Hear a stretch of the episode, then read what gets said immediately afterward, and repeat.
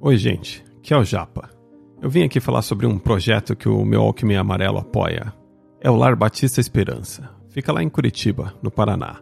É uma instituição sem fins lucrativos que há 34 anos acolhe e cuida de crianças adolescentes em situação de vulnerabilidade social que são encaminhadas pelos conselhos tutelares e da vara da infância e da juventude. Falando de forma simples, são crianças vítimas de abandono, violência ou que tiveram seus laços familiares rompidos temporariamente. A instituição funciona por meio de doações e voluntariado, atendendo em período integral com todo suporte, como assistência social, atendimento psicológico, pedagógico e acompanhamento da família. Para ajudar com doações em dinheiro, é só mandar um Pix. Olha que moderno. o CNPJ é 00 359 450 barra 0001-75. Vou até repetir, hein?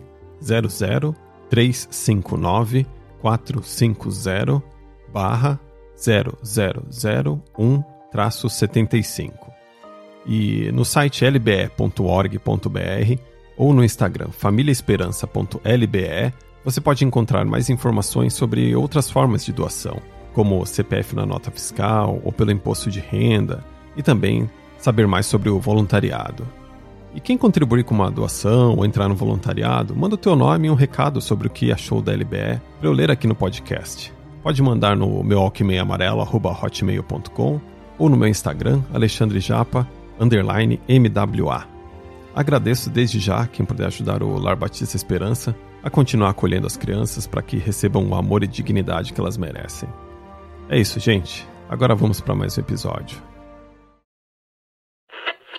Meu Walkman Amarelo, Volume 2, podcast musical com histórias dos amigos do Japa.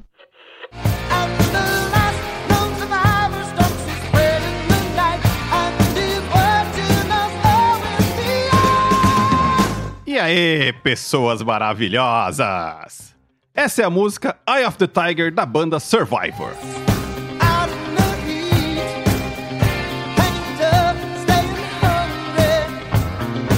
Rapaz, deixa eu baixar a música aqui, porque se deixar eu vou até o final, porque, né?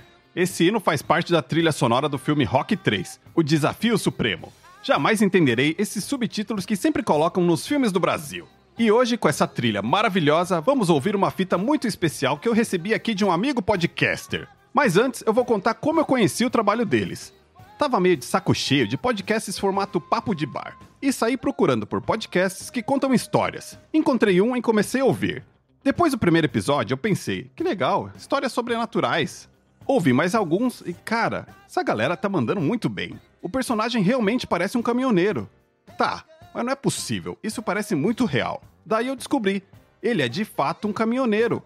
Sim, Márcio Coxa de Ferro, um caminhoneiro com mais de 32 anos de estrada, que em parceria com Celésio Cadillac Jr., produtor e editor, são os responsáveis pelo Estrada Sobrenatural, um podcast de causos misteriosos da vida na estrada, que vai muito além do é uma cilada, Bino. Mas aqui, pro meu Alquimia Amarelo, o Márcio mandou uns causos mais leves. Mas olha, acho que algum deles aqui pode ser classificado como terror dependendo do ponto de vista. Vamos ouvir a fita que ele mandou. Na vida de quem viaja na estrada, pra esse mundão aí, nem sempre é só flores, né? No meu caso, eu me considero uma pessoa até azarada, tem hora. Quando eu não tô assombrado por uma coisa, tô assombrado por outra. Essa ocasião eu tinha feito uma viagem andada a noite toda e eu saí bem tipo assim, hora da janta, mas nem jantei, porque se jantasse ia dar sono. E eu resolvi não jantar e acabei chegando no destino. No outro dia era oito e pouco da manhã. Com a fome danada, mas ali na onde eu fui, na Anguera, ali na, no, no, no CD do Pão do Açúcar, do Pão de Açúcar, e encostei ali. Logo de cara já encontrei um companheiro ali na fila que ficava assim na beira da rua, do lado de uma calçadinha estreita, uma cerca de arame de, de tela assim. E ali eu fiquei. E comentando com um amigo outro, falar, rapaz, e onde nós vai comer aqui? Não tem nem restaurante aqui, parece? Eu tava, na verdade, com fome. Aí um amigo muito inteligente me deu a ideia. Falou, olha, rapaz, eu descarreguei aí, eu tô esperando só o canhoto da nota para sair, mas sobrou aí uns iogurtes. Vamos tomar uns iogurtes aí pra ir passando a fome até a hora não achar um lugar para ir comer. Rapaz, eu caí na besteira de comer esse iogurte que os caras me deu. Meu amigo do céu, não é que tava vencido nem nada, tava até gostoso. Mas como eu tava com fome, eu tomei demais. Rapaz, aquilo me deu um desarranjo ali na, na barriga ali. E ali não tem banheiro, o banheiro é longe lá na portaria. E pegou eu de surpresa, rapaz. Eu tive o recurso de entrar embaixo da carreta para fazer uma operação ali, sabe? E eu peguei o papel, rapaz, e corri para debaixo da carreta. E sempre onde tem caminhoneiro tem cachorro, né? E eu entrei debaixo da carreta, eu não sei que raio que esses cachorros achou de me encher o saco ali. Eu tendo aquele trabalho todo ali, os cachorros latindo para mim embaixo da carreta. Mas isso deu bem na hora da troca de turno do pessoal que passava justamente do lado da carreta, naquela calçadinha estreita ali. Como eu estava ali embaixo da carreta, fazendo aquele trabalho difícil, o cachorro latindo da calçada, o povo passava e olhava debaixo da carreta para ver o que estava acontecendo. E eu me via naquela situação deplorável ali. E eu espantando o cachorro, sai daqui, sai daqui. E o povo passava, dava aquela olhada, saía dando risada. E eu sem poder me movimentar dali, sem sair dali, porque estava passando muito mal mesmo. Aí aconteceu que numa dessa eu me descuidei do papel higiênico, ele saiu rolando pro outro lado da rua lá, e quem passava do outro lado da calçada via aquele papelzão no meio da rua estendido ali, passava e olhava debaixo da carreta. Rapaz, eu acho que eu nunca chamei tanta atenção na minha vida que nesse dia aí. Rapaz, ficou marcado. Nunca mais na minha vida eu tomei iogurte, principalmente na estrada. Ô situação complicada ali, vexatória, viu? Essa é uma passagem chata que eu tive demais na estrada por aí. Caraca, Márcio. Tem horas que desgraça pouco é bobagem, né? Vocês viram como a coisa foi escalonando num nível e para piorar, o Márcio estava numa situação que ele não tinha muito o que fazer, além de apenas aceitar esse momento onde o universo decidiu zombar da cara dele. Que situação, hein, Márcio? Uma outra ocasião que eu tive foi quando eu era começo de carreira meu, eu fui fazer uma entrega lá em Corbélia, eu entregava flor. Eu cheguei na floricultura, tinha uma mocinha bonita, mas eu era recém virado motorista de caminhão, motorista de entrega, né? E essa caminhonetinha, ela tinha um freio é, ABS, é a base da sorte. tinha que bombar duas vezes pro freio pegar. Mas enfim, eu tava ali em Corbélia fazendo a entrega, acabei de fazer, aquela mocinha atendeu eu bem ali, e ela falou: Nossa, mas você é novinho, já dirige aí por esse Paraná tudo fazendo entrega. Eu falei: Não, eu sou, eu sou de uma família de caminhoneiros, eu aprendi muito cedo e tal, e fiz aquela pompa toda, né? Mas nada, tinha recém aprendido a viajar. Dirigir até que sabia bem, mas eu estava aprendendo, bem dizer, ainda viajar. Bom, que por fim eu fui fazer uma manobra para voltar para trás na rua dessa mulher, dessa floricultura aí. Eu acabou não dando freio com a caminhonete, acabei derrubando o portão da mulher.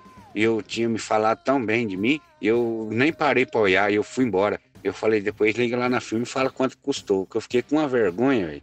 Que situação chata, velho a gente falar bem da gente e, e acontecer um, uma cagada dessa. É bom pra gente aprender, né? Porra, Márcio. Se pagou de Romário e na hora de mostrar na prática foi pior do que um peladeiro de fim de semana. E para fechar com chave de cocô, ainda saiu fugido da vergonha alheia. Isso é a síntese do jovem, que tá naquela fase que acha que sabe de tudo, né? Tenho certeza que hoje em dia você já pensa bem diferente. Uma ocasião, o, patrão comprou um, um Fietinho, oitentinha, era um caminhãozinho bonitinho até, sabe? Mas não deu tempo de arrumar tudo certinho para sair fazer as entregas e eu saí pra esse Paraná doido aí. Moleque novo, você já viu, né? Doido para viajar. E nem me liguei dos equipamentos obrigatórios do caminhão e estava fazendo toda a viagem. Até que por fim o guarda policial me parou numa cidade no sul do Paraná e invocou comigo e olha daqui, olha de lá e quando por fim ele pediu para mim o extintor.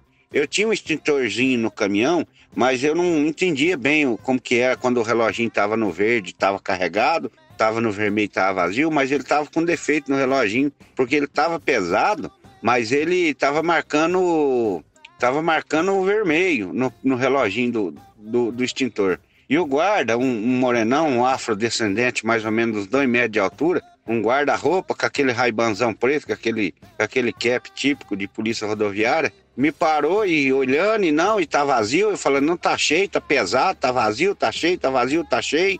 E eu, por fim, apertei o gatilho do extintor, rapaz, saiu aquele pó branco assim, mas bem na cara desse policial. e saiu assim, sabe? Fiquei, meu pai do céu. Falei, agora eu tô fudido. Arrancando o óculos assim, sabe? Cuspindo assim, aquele pó branco que entrou pro nariz, pra boca dele tudo. E na hora que ele tirou o óculos assim, ficou aquelas duas manchas, aquelas duas bolas pretas nos olhos, assim, parecendo um urso panda com aquele pó branco na cara. Rapaz, eu falei, agora eu tô preso. A minha sorte foi que os companheiros dele lá saiu para fora da guarita rindo também daquela situação toda. E eu sem saber o que fazia, rapaz, e esse guarda brabo, ele me deu extintor. Some daqui, seu moleque. Some daqui com essa merda desse caminhão daqui. Rapaz, os caras rindo de mim, rindo do cara, e eu falei, meu pai do céu. E não foi intenção. Isso aconteceu assim, sem querer. E a sorte que os policiais riram lá na hora da situação e e, e me deixaram embora. Eu ia preso ou ia apanhar aquele dia, só pode, viu? Se o problema era o extintor vazio, o seu guarda teve a resposta definitiva de que estava carregado. Foi da pior forma? Talvez. foi sem querer mesmo? Ou foi como dizia o Chaves? Sem querer querendo, hein? Conta a verdade aí. Mas, Márcio, muito obrigado por mandar alguns dos seus causos. Mesmo não tendo nada de sobrenatural, teve uma certa dose de terror ali, pelo menos para você, né? E você que está me ouvindo, procura agora pelo podcast Estrada Sobrenatural, simplesmente o melhor. Para quem gosta de audiodrama, tem ainda um especial que eles lançaram no Halloween passado, em dois episódios. Uma adaptação do romance A Guerra dos Mundos, que ficou sensacional. Vai lá! Lembrando, se você tem uma história que você gosta e quer contar, manda aqui para mim no e-mail k7@meualquimiamarelo.com e até semana que vem, ou talvez na próxima semana que vem, né?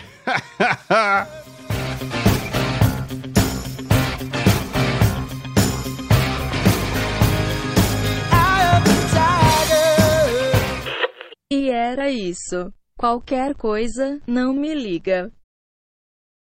Ficha técnica.